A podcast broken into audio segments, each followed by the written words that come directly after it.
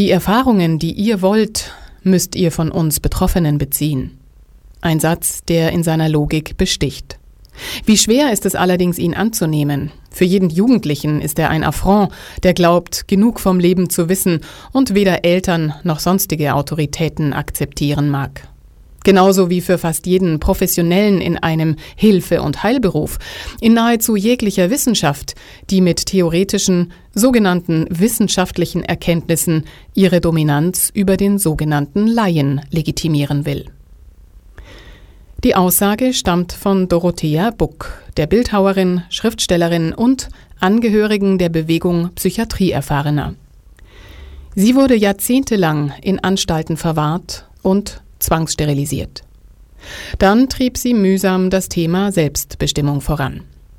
Die komplette Aussage lautet, wenn ihr behauptet, eine Erfahrungswissenschaft zu betreiben, dann müsst ihr euch erinnern, dass wir Betroffenen die Einzigen sind, die Erfahrungen haben. Und die Erfahrungen, die ihr wollt, müsst ihr von uns beziehen. In die Behindertenbewegung der 70er und 80er Jahre strömten Einflüsse der Disability Studies aus dem angloamerikanischen Raum. Die Subjekte der Begierde von Präventions-, Reparatur- und Rehabilitationsmedizin suchten und fanden Rettung in der Konjunktur der kritischen Sozialwissenschaften. Hier wurde endlich entdeckt, dass der Körper das Subjekt, die Identität historische und kulturell geformte Phänomene sind. Weil auch der, der Normalmensch natürlich nur deshalb nicht als Behinderter erscheint, weil die Gesellschaft schon seit seiner Geburt und seit mehreren Jahrtausenden dabei ist, den Menschen so, wie er normalerweise ist, das Leben zu ermöglichen. Ne? Also sozusagen die Gesellschaft enthindert eine bestimmte Art von Menschen, nämlich die normalen Menschen. Und dadurch, dass andere Menschen nicht normal sind, werden sie praktisch einfach nicht angemessen mit sozialen Hilfen ausgestattet. Also Behinderung ist eigentlich eine Vernachlässigung, würde ich mal sagen. Und so ist die Partizipation am gesellschaftlichen Prozess, der durch wissenschaftliche Erkenntnisse legitimiert und wiederum beeinflusst wird, die beste Möglichkeit, jedweder Art von Gewalt und Unterdrückung die Stirn zu bieten. Die interdisziplinäre Forschungsrichtung Disability Studies ist sozusagen ein Label, unter dem das Expertenwissen, die Erfahrungen und die Sichtweisen von Behinderten in den gesellschaftlichen Diskurs Einzug erhalten sollen. Dazu kommen in der heutigen Sendung zu Wort die Psychologin Rebecca Maskos, tätig als Journalistin und Peer Counselorin. Sie ist Gründungsmitglied der AG Disability Studies Deutschland dann Dr. Siegfried Saarberg, Soziologe, den Sie bereits hören konnten. Petra Groß, sie ist engagiert bei People First für Mütter mit mentalen Schwierigkeiten. Und der Professor für Psychiatrie Klaus Dörner, der sich früher in der Psychiatrie, heute in der Altenversorgung für eine Deinstitutionalisierung in unserer Gesellschaft stark macht. Von Behinderung betroffene Menschen kennen es, schreibt Jürgen Hohmann, immer Danke sagen zu müssen. Stufe 1. Danke, dass wir leben dürfen. Stufe 2. Danke, dass ihr uns für bildungsfähig erklärt und wir etwas lernen dürfen. Stufe 3. Danke, dass wir zumindest manchmal, wenn es euch nicht allzu sehr stört, bei euch sein dürfen.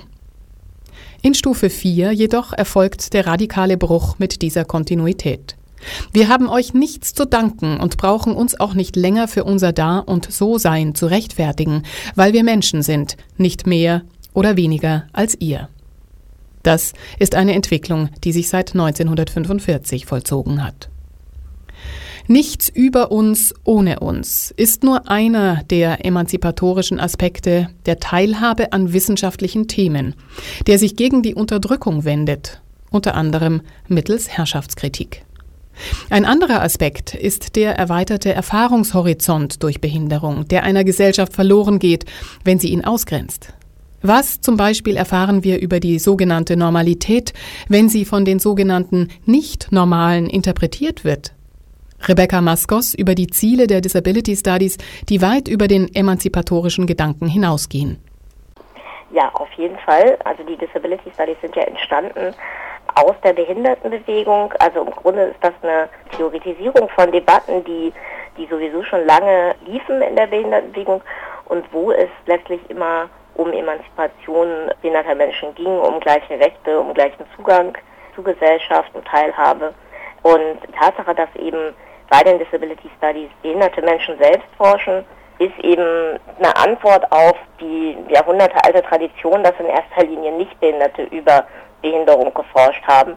Also quasi nicht betroffene Experten sich mit ihrem Blick von außen sozusagen ein Urteil gebildet haben über Behinderung. Und Disability Studies sollen ganz stark die Erfahrungen von Menschen mit Behinderung mit in den Blick gerückt werden, um so einfach auch ein ausgewogeneres Bild zu bekommen. Also gerade bei Punkt Behinderung hat man es immer wieder, dass Leute ohne Behinderung sich oft überhaupt nicht vorstellen können und sich nicht reindenken können, wie es eigentlich ist, eine Behinderung zu haben, das zu erleben. Ja, wir, sage ich jetzt mal, wir Forscherinnen mit Behinderung, wir denken aber, dass das wirklich extrem wichtig ist, diesen Blickwinkel zu haben, um überhaupt ein ausgewogenes Verständnis von Behinderung zu bekommen. Ansonsten geht es natürlich auch darum, behinderte Menschen mehr zu ermächtigen, ihnen mehr Felder zu geben, auf denen sie überhaupt mitsprechen können, auf denen sie ja auch Einfluss nehmen können und auch auf der Ebene sozusagen in der Frage von Jobs Zugang zu stellen, Zugang zu auch Konferenzen zum Beispiel. Auch da ist Disability Studies eine Möglichkeit der Verstärkung von Teilhabe. Konkret wird der blinde Soziologe Dr. Siegfried Saarberg. Er wollte wissen, was wir über die Interaktion zwischen Menschen erfahren, wenn ein Interaktionspartner beispielsweise durch einen Blinden ersetzt wird. Was ist das Spezifische im Zusammentreffen von einem Blinden und einem Sehenden? Ich habe ja untersucht in einer relativ ausführlichen Arbeit Begegnungen äh, eines blinden mit sehenden Menschen im Straßenverkehr, also sozusagen in einer ganz bestimmten sozialen Situation.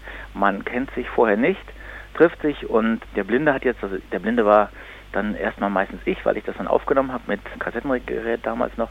Der Blinde fragt dann die sehenden Passanten, Entschuldigung, können Sie mir mal sagen, wie ich zum Punkt, Punkt, Punkt komme? Also was weiß ich, zum Bayerischen Rundfunk, nee, dürfen wir jetzt nicht sagen, oder zu Lora komme, genau.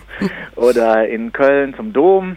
Ja, und dann entspinnt sich eine recht interessante und eigentlich sehr oft immer gleichen Gesetzen folgende Interaktion, ein Gespräch. Und das geht dann nämlich so, dass die sehenden Menschen versuchen, mir, dem Blinden, den Weg zu zeigen. Also das geht dann so, ja, wenn Sie zum Dom möchten, da müssen Sie da lang. Und das ist für jemanden, der das nur hört, natürlich jetzt meistens nicht sehr instruktiv, weil die zeigen dann halt mit der Hand oder mit dem Arm oder mit dem ganzen Körper in eine bestimmte Richtung und dazu sagen sie dann da lang.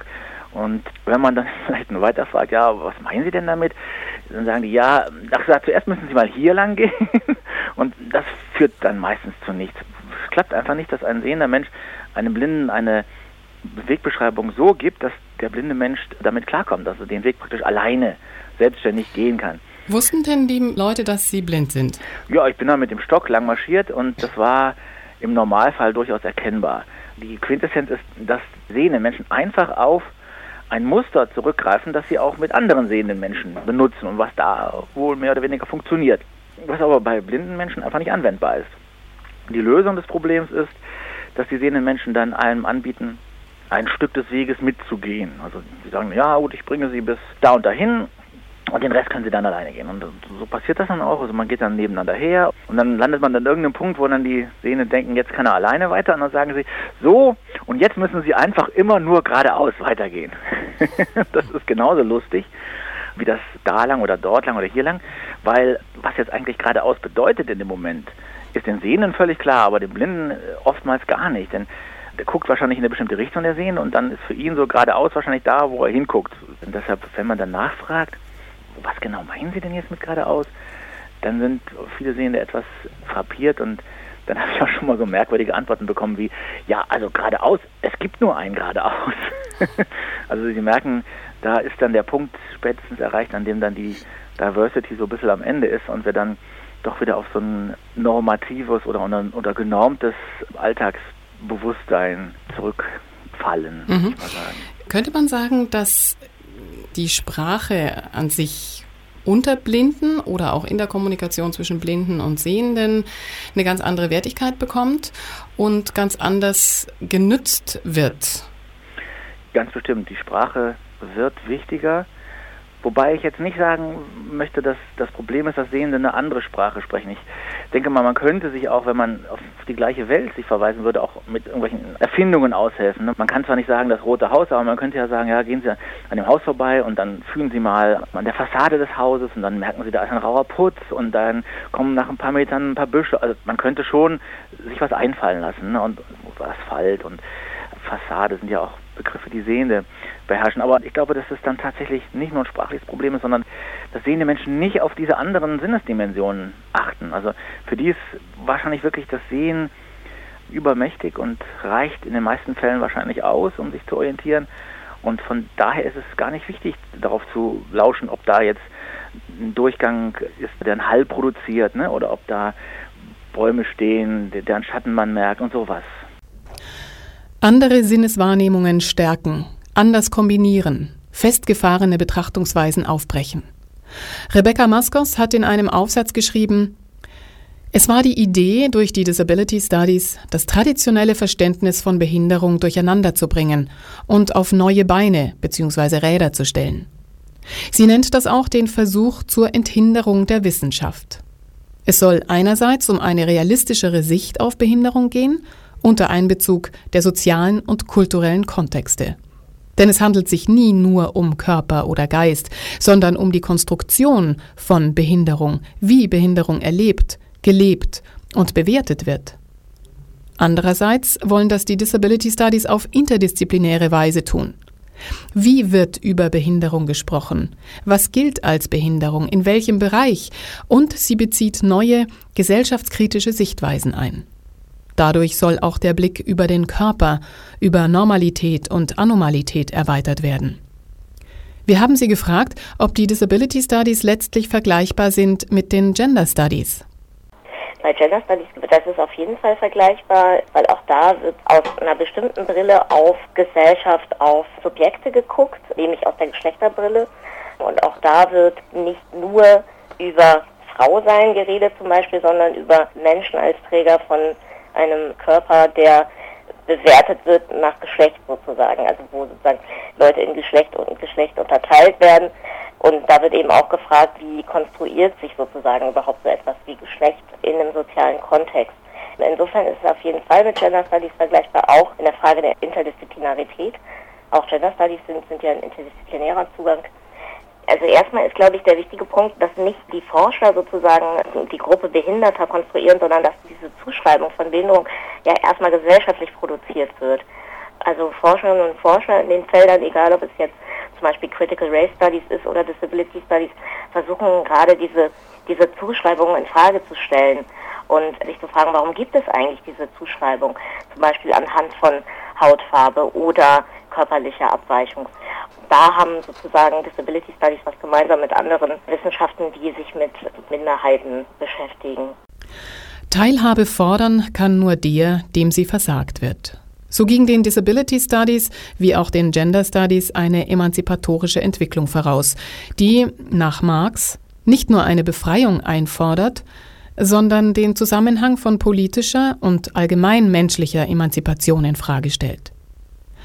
In den nächsten Beiträgen von Professor Klaus Dörner über Petra Groß bis Professor Volker Schönwiese zeigen sich grob drei Schritte hin zu strukturellen Eingriffen in die Gesellschaft, die über die konkrete Lebensweise, über eine tiefgreifende Umgestaltung der sozialen Verhältnisse bis zur Veränderung des vorherrschenden Menschentypus führen soll und den eingeschlagenen Weg beschreibt, eine Alternativzivilisation zu entwickeln.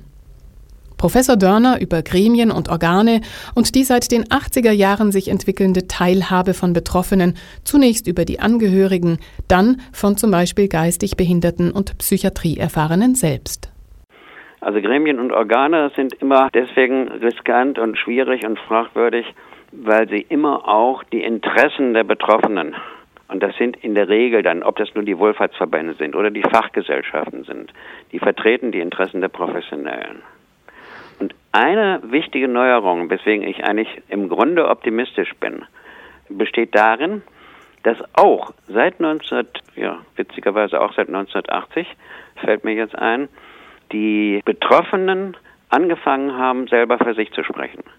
Das war im psychiatrischen Bereich, waren es zunächst mal die Angehörigen psychisch Kranker, die ab 1980 sich zu eigenen Verbänden, die auch politisch Einfluss genommen haben, zusammengeschlossen haben.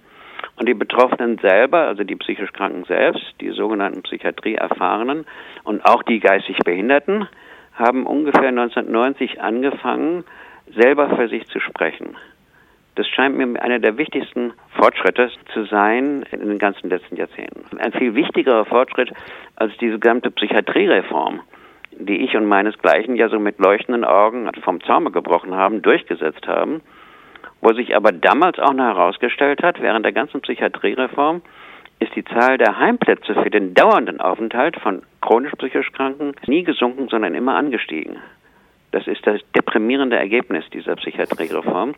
Und eigentlich erst, als die dann mehr oder weniger zu Ende war, ist auch ganz anderen Gründen die Gesellschaft in Bewegung geraten und hat angefangen, kranken und schwachen und behinderten Menschen mehr Raum einzuräumen. Wie gesagt, Beweisstücke dafür sind eben die Tatsache, dass die Betroffenen selber angefangen haben, für sich zu sprechen. Das scheint mir nach wie vor der wirksamste Faktor zu sein, weil das dann auch unmittelbar sich niederschlägt, dass der Gesetzgeber, also die Parlamentarier, dann auch verstärkt die Betroffenen in ihre Gremien mit aufnehmen, die dann nicht mehr wie bisher nur von den Professionellen, von den Experten dominiert werden, weil die Politiker haben sich ja wieder über 100 Jahre nur von den Professionellen, von den Experten, also zwar insbesondere von den Medizinern beraten lassen. Und dabei ist immer etwas herausgekommen, was diesen Medizinern und anderen Professionellen mehr genützt hat. Und die Frage, ob es den betroffenen Menschen auch genützt hat, ist immer zweitrangig geblieben. Petra Groß ist Betroffene. Ihr wurde ihr eigenes Kind entzogen. Seither engagiert sie sich bei People First für Mütter mit mentalen Schwierigkeiten. Also ich bin selber betroffen und äh, bin selber Mutter auch und mir wurde das Kind weggenommen und deswegen habe ich gesagt, es muss was passieren, dass sowas anderen Personen nicht passiert. Was war denn die Begründung? Was haben Sie gesagt bekommen, warum Ihnen das Kind weggenommen wurde? Dass ich es selber alleine nicht schaffe von und, Jugendamt aus. Und welchen Eindruck hatten Sie selber? Wie hätten Sie es denn schaffen können? Also ich selber hätte es schaffen können, hätte dann so Art, haben wir ja schon äh, Mutterheim und sowas alles gesucht. Das hätte dann auch gut geklappt. Dadurch, dass andere Menschen nicht normal sind, werden sie praktisch nicht angemessen durch entsprechende soziale Hilfen ausgestattet. Behinderung ist eigentlich eine Vernachlässigung, sagte Siegfried Saarberg zu Beginn dieser Sendung. Jetzt machen wir einen Sprung zur enthinderten Wissenschaft. Professor Volker Schönwiese ist einer der ersten und wenigen im deutschsprachigen Raum, der in Innsbruck ein Vorzeigeprojekt der inklusiven Wissenschaft betrieben hat. Ein Bild, es kam schon in einer der letzten Sendungen dieser Reihe Behinderung neu denken vor, zeigt einen behinderten Mann. Dieses Bild ist in der Literatur noch nicht erwähnt. Grund genug für Professor Schönwiese, die These mit behinderten und nicht behinderten Wissenschaftlern zu untersuchen, nach der die meisten Menschen ihre Umgangsweisen gegenüber Menschen mit Behinderung an Bildern und Vorstellungskonventionen ausrichten. Also das Projekt äh, ist zustande gekommen, weil dieses Bild in der Wunderkammer seit 400 Jahren gehangen ist und immer noch hängt in der Kunst- und Wunderkammer in Schloss Amras bei Innsbruck und äh, wissenschaftlich bis heute, abgesehen von unserem Projekt, keinerlei Beachtung gefunden hat. Das war der Ausgangspunkt. Und Disability Studies lebt ja auch nicht nur von Peer Research, dass also behinderte Forscher forschen, auch das eigene Thema erforschen, sondern auch davon, dass Forschung partizipatorisch gemacht wird. Das heißt, dass Personen, die sonst im Wissenschaftsbetrieb eigentlich keine Rolle spielen, auch in die Forschung mit einbezogen sind. Ich würde Disability Studies sehr stark damit auch in Verbindung bringen, wenn das auch nicht so üblich ist, dass auch zum Beispiel Personen mit Lernschwierigkeiten an Forschung direkt teilnehmen können.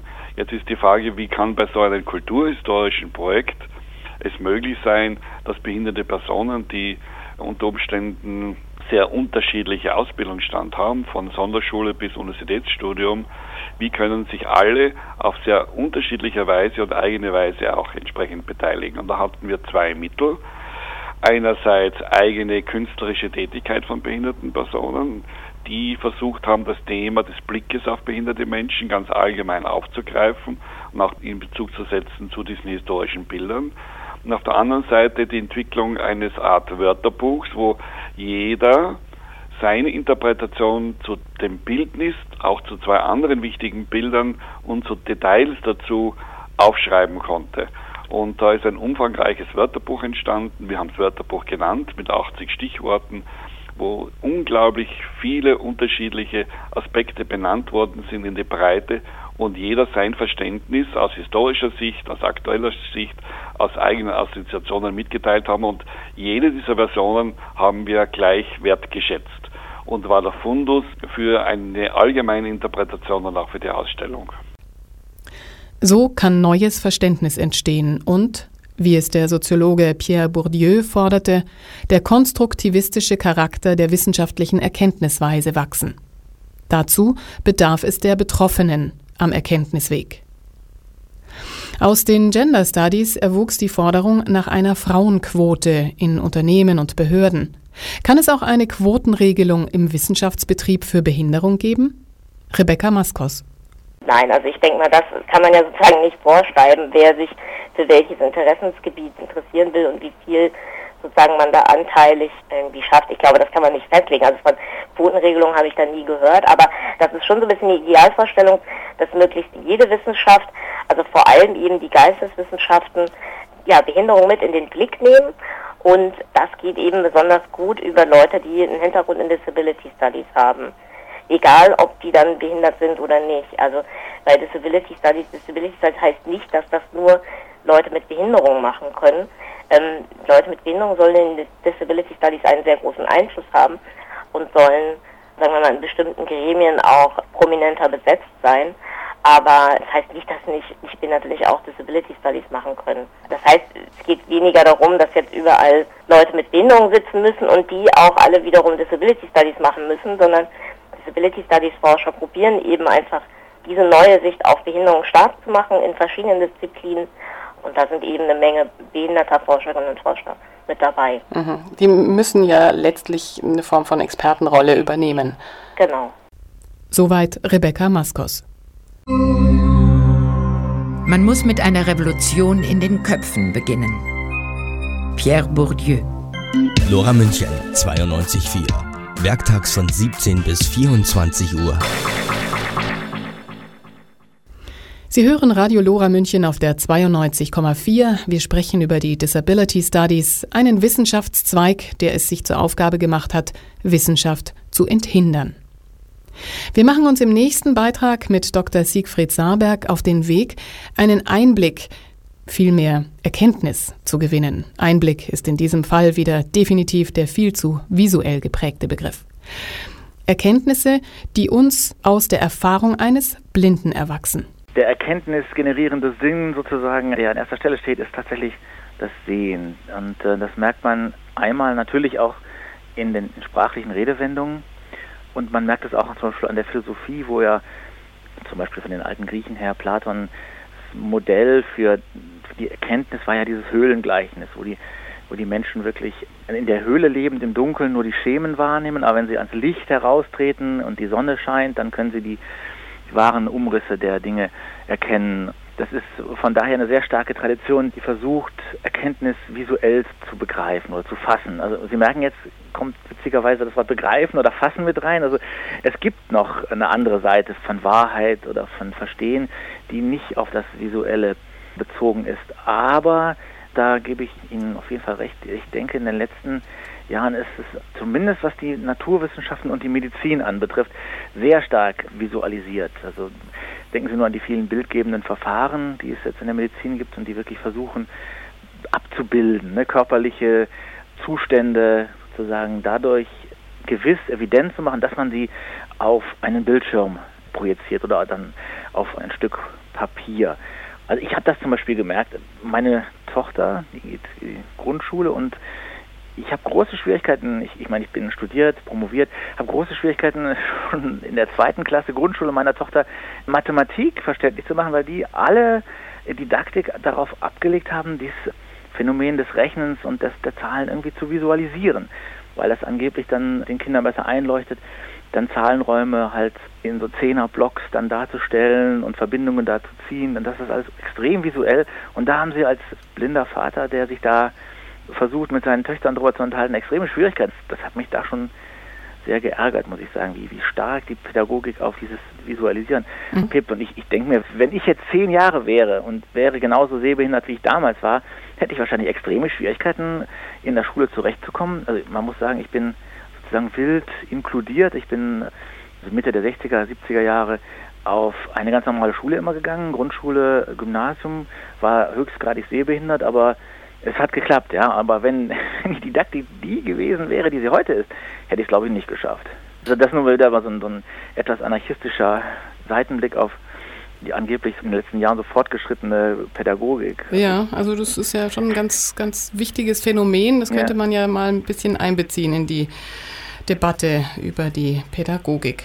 Aber kommen wir nochmal zurück auf die äh, Medizin, die versucht, die Menschen scheibchenweise bildhaft darzustellen. Was wäre denn, wenn der Mensch von einem blinden Arzt behandelt würde? Das wäre sicherlich was ganz anderes, denke ich mal. Also da würde sicherlich erstmal ein sehr einfühlendes, würde ich vielleicht sogar sagen, ja, und ausführliches, also einfühlend und ausführliches Gespräch stattfinden über das, was der Patient eigentlich hat und wie das gekommen ist und was er dazu zu sagen hat oder, oder sie auch zu sagen hat natürlich. Dann würde sich der blinde Arzt denke ich mal, aufgrund dieser Erzählungen, und er wird natürlich auch Nachfragen stellen, wann ist das zum ersten Mal aufgetreten oder unter welchen Umständen haben Sie die Schmerzen erfahren. Und so wird er sich dann beginnen, eine Vorstellung davon zu machen, was denn da eigentlich ursächlich sein könnte bei den Patienten. Und es käme dann wahrscheinlich nicht so stark darauf an, jetzt im Körper irgendwie eine bestimmte Stelle zu lokalisieren, sondern man würde doch eher so in Richtung homöopathische Behandlungsmethoden gehen, um das einzugrenzen und dann zu beheben, das Leiden. Das ist eigentlich das, woran es der Medizin mangelt. Das heißt, denen fehlt es einfach an blinden Ärzten. Sehr schön provokativ gesagt. Ja, okay, ich unterschreibe das. Ich bin dabei. So, Sie haben als blinder Mensch sich zur Aufgabe gemacht, die Wahrnehmungsfähigkeiten außerhalb des Sehens in den Fokus zu rücken. Mhm. Und zwar haben Sie das wissenschaftlich betrieben. Was birgt es denn für Chancen? Zum Beispiel haben Sie das in der Soziologie getan. Wir haben ja jetzt schon eine Chance genannt, die war aber genau. jetzt im medizinischen Bereich. Genau, richtig. Also es gibt, denke ich mal, die ausführlichsten Chancen. Also zum Beispiel habe ich eine eigene Methodik entwickelt, die sich so ein bisschen gegen diese videografische Methode absetzt. Also Videografie heißt, dass man alles, was interaktiv, kommunikativ, also in Gesprächen und in miteinander handeln so passiert, versucht auf ein Videoaufzeichnungsgerät zu bannen sozusagen. Dass man also alles dann sehen kann und dann immer wieder sich neu anschauen kann und möglichst aus verschiedenen Perspektiven, um genau zu beobachten, was die Leute machen, welche Gestik sie haben, welche Mimik und was sie dann sagen. Also man zeichnet natürlich auch die Worte auf, ne? also das kommt dazu.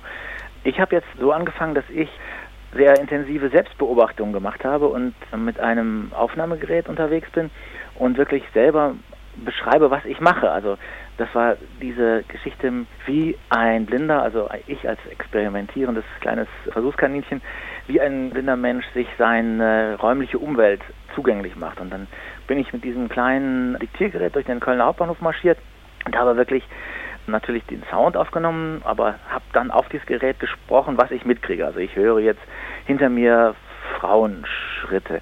Die kommen näher, ich gehe langsam weiter, die Frauenschritte überholen mich, jetzt, klingelt hinter mir ein Handy, rechts vor mir höre ich das Klappern von Geschirr, der Weg geht langsam nach und also alles Mögliche, ne? Also was ich gerade im Moment äh, mitbekommen habe, ich alles drauf gesprochen, das war dann so viel und ich habe festgestellt, wenn ich jetzt zum Beispiel sage, ich höre da diese Frauenschritte, ja, dann, dann denke ich sofort in meinem Kopf, ah, okay, wieso, warum, was, was, was heißt das? Du hörst Schritte, du weißt, das ist eine Frau, das könnte ja auch ein Mann sein, dass man doch so mit einer ziemlichen Sicherheit sagen kann, das sind, das sind Frauenschritte. Also was passiert da alles im Kopf? Ne?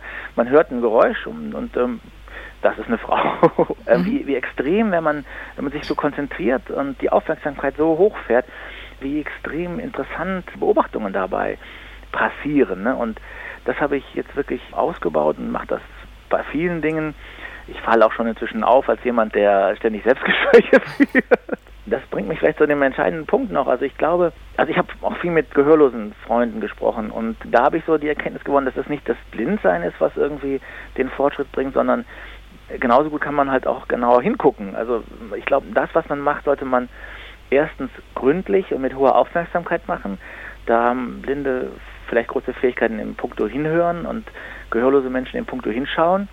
Und man sollte dann aber auch wirklich versuchen, sozusagen das andere zu erfassen. Also nicht immer nur sich selbst. Also ich mache zwar diese Beobachtung mit mir selber, aber ich versuche dann natürlich ein Gespräch mit anderen, den Menschen auf ihre Spur zu kommen im gewissen Sinne, so wie vielleicht der blinde Arzt mit dem potenziellen Patienten das machen würde.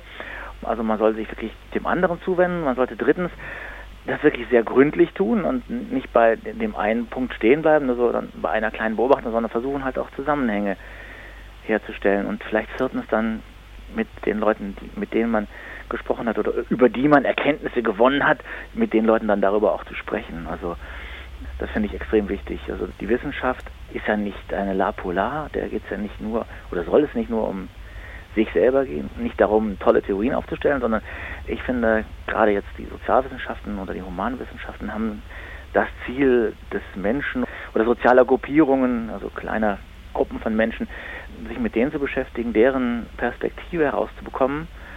Und die kann sich total unterscheiden von der eigenen.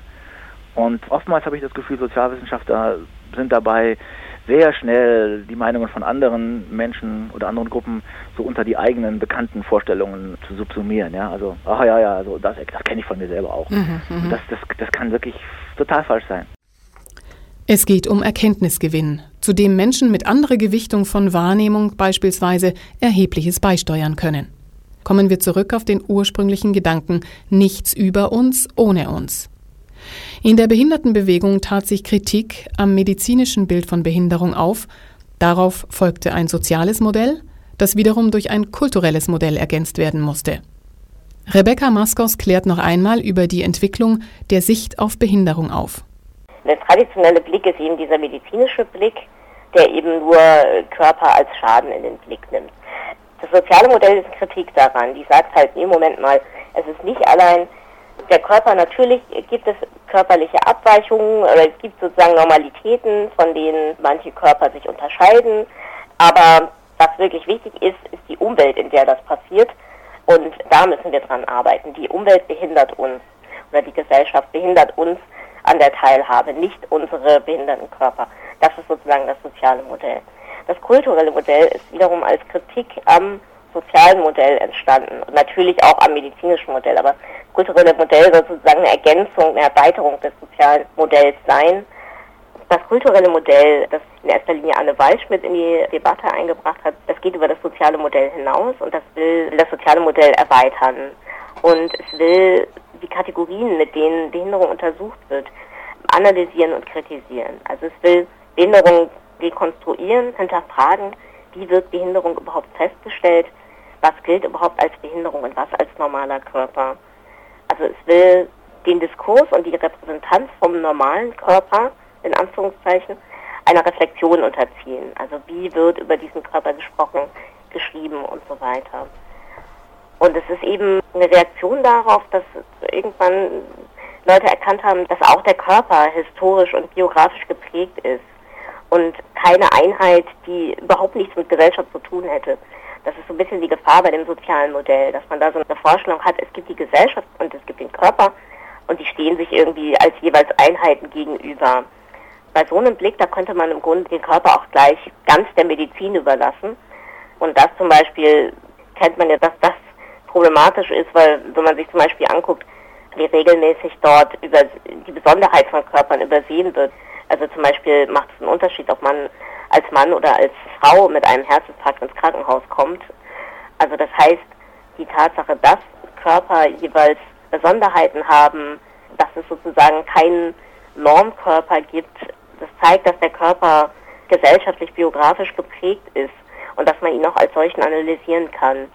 Und das versucht eben das kulturelle Modell. Es versucht eben zu gucken, wie ist sozusagen die Wechselwirkung von Gesellschaft und Körper. Immerhin gibt es bereits ein Zentrum für Disability Studies. Es ist seit 2005 der Fakultät für Erziehungswissenschaft, Psychologie und Bewegungswissenschaft an der Universität Hamburg angesiedelt. Gemeinsam mit selbst betroffenen Studierenden, Absolventinnen sowie allen am Thema Interessierten Inner- und außerhalb des akademischen Bereichs sollen dort Forschungsvorhaben im Rahmen von Disability Studies auf den Weg gebracht und unterstützt werden.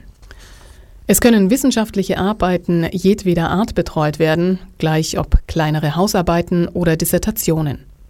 Das Interesse geht dahin, mit Interdisziplinarität ernst zu machen und langfristig einen eigenständigen Studiengang, vergleichbar den Gender Studies an der Universität Hamburg aufzubauen. Wie es um die Verbreitung der Disability Studies in Deutschland bestellt ist, erfahren Sie im zweiten Teil unserer Sendung. Zunächst aber über die Phänomenologie von Behinderung.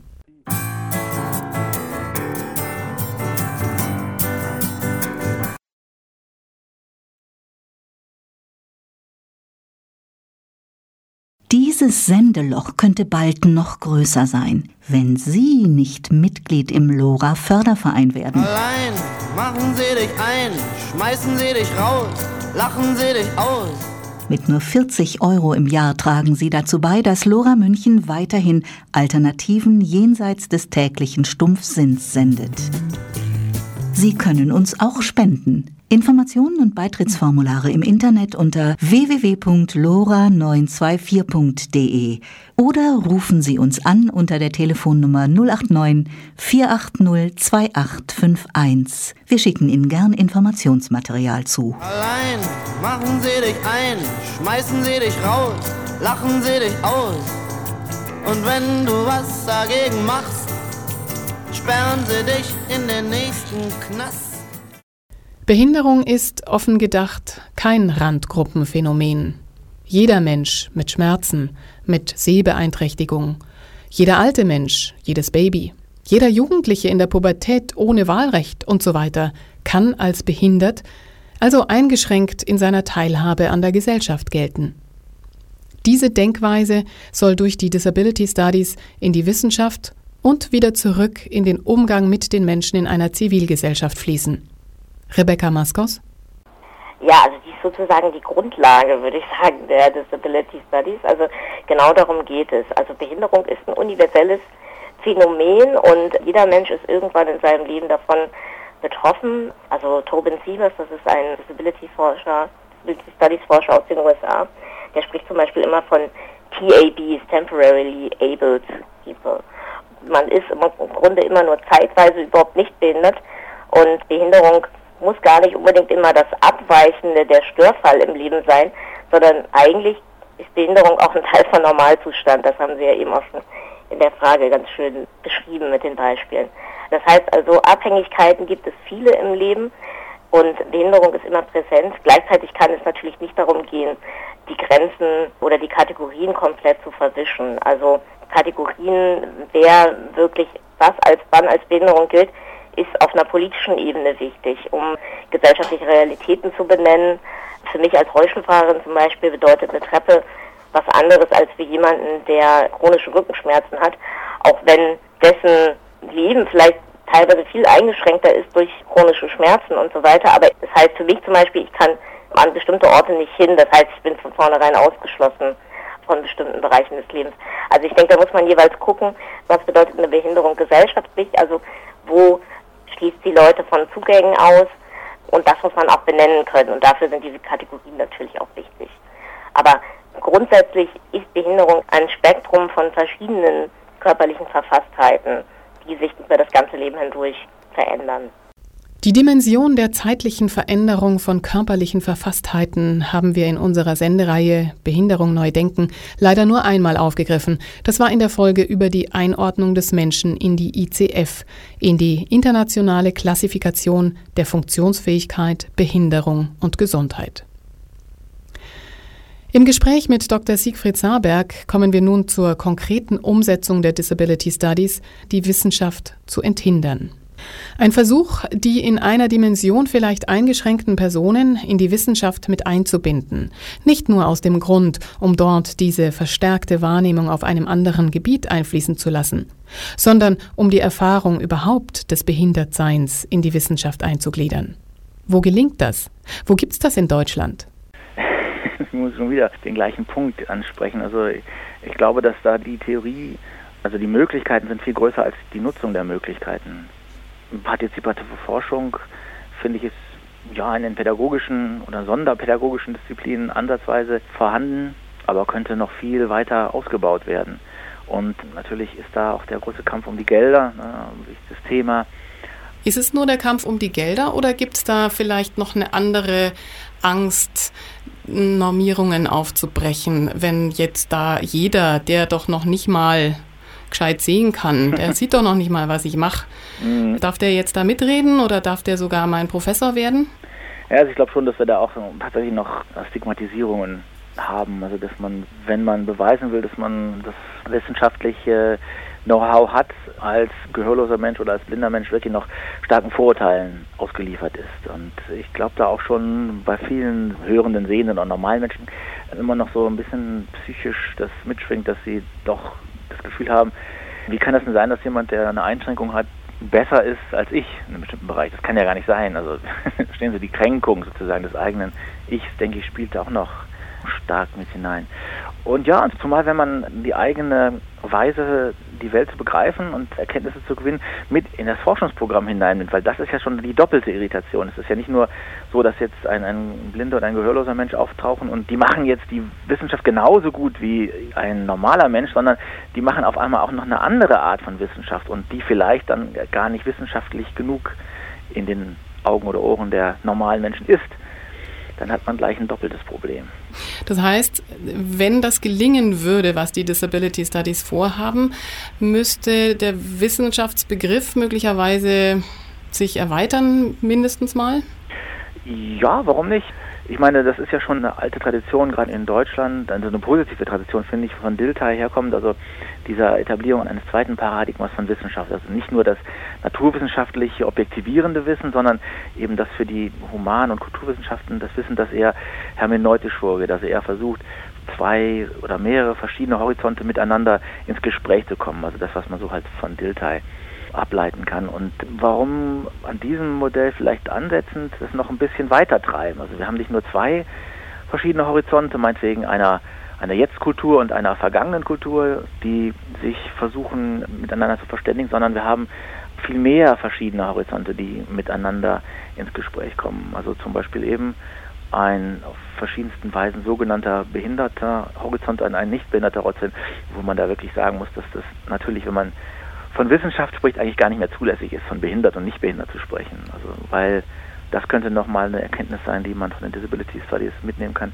weil auch der, der Normalmensch natürlich nur deshalb nicht als Behinderter erscheint, weil die Gesellschaft schon seit seiner Geburt und seit mehreren Jahrtausenden dabei ist, den Menschen so, wie er normalerweise ist, das Leben zu ermöglichen. Ne? Also sozusagen die Gesellschaft enthindert eine bestimmte Art von Menschen, nämlich die normalen Menschen und dadurch, dass andere Menschen nicht normal sind, werden sie praktisch einfach nicht angemessen mit sozialen Hilfen ausgestattet. Also Behinderung ist eigentlich eine Vernachlässigung, würde ich mal sagen.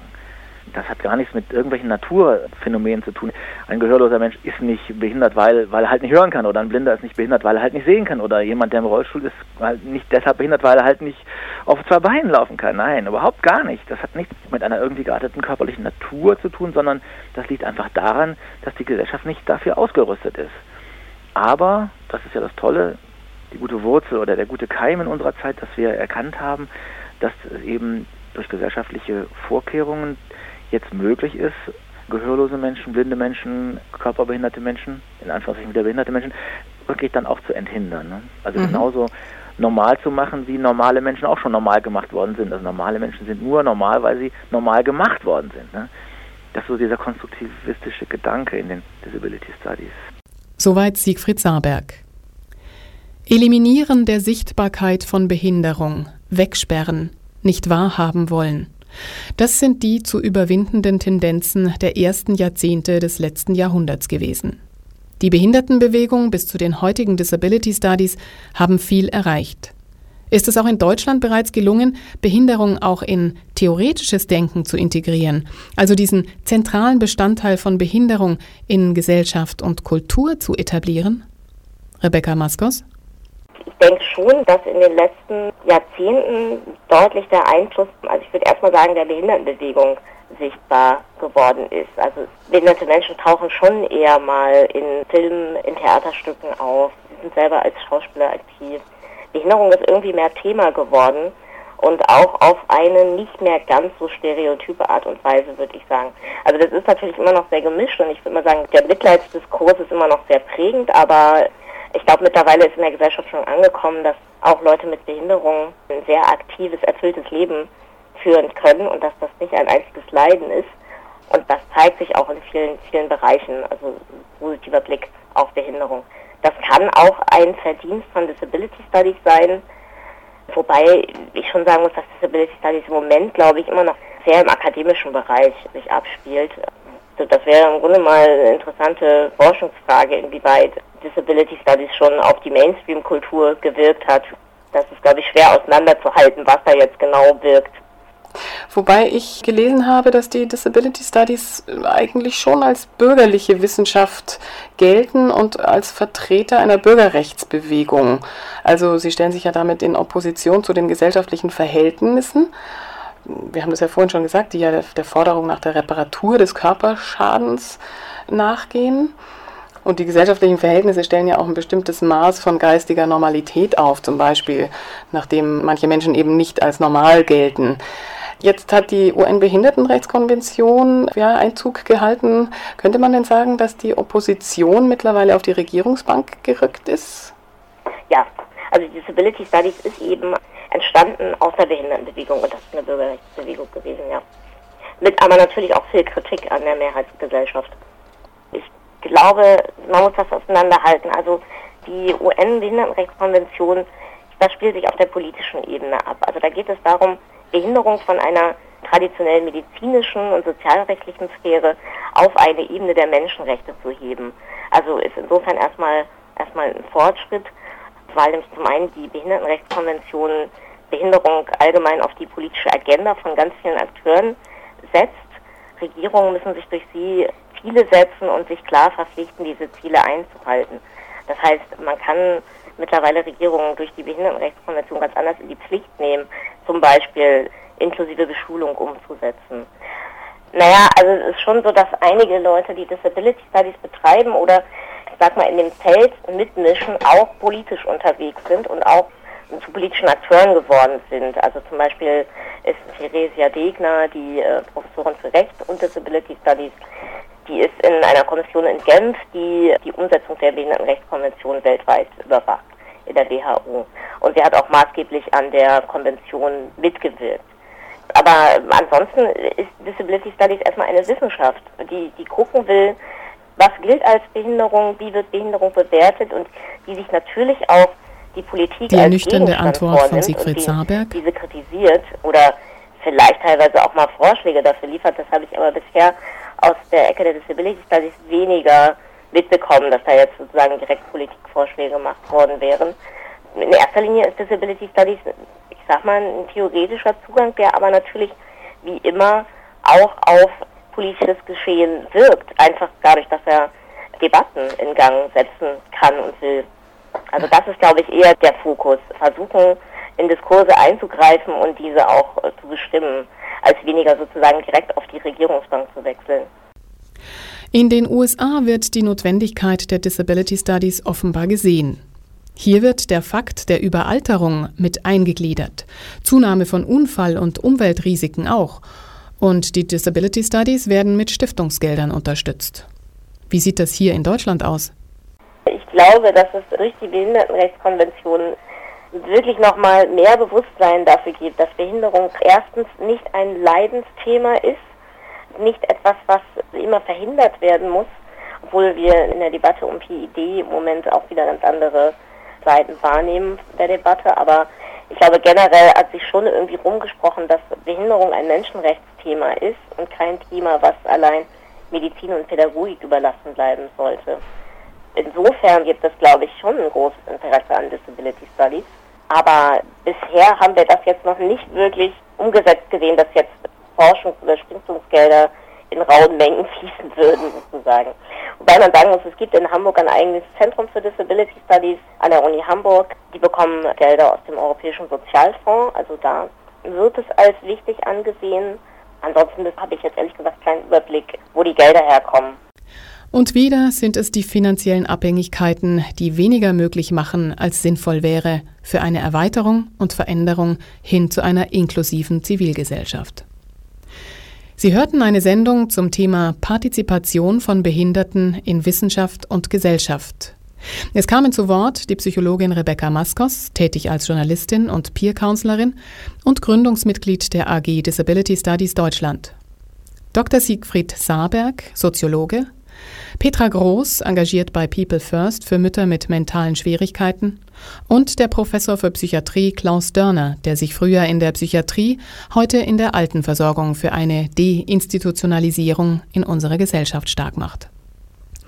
Und das war's für heute aus der Reihe Behinderung neu denken, die übrigens unterstützt wird von Die Gesellschafter.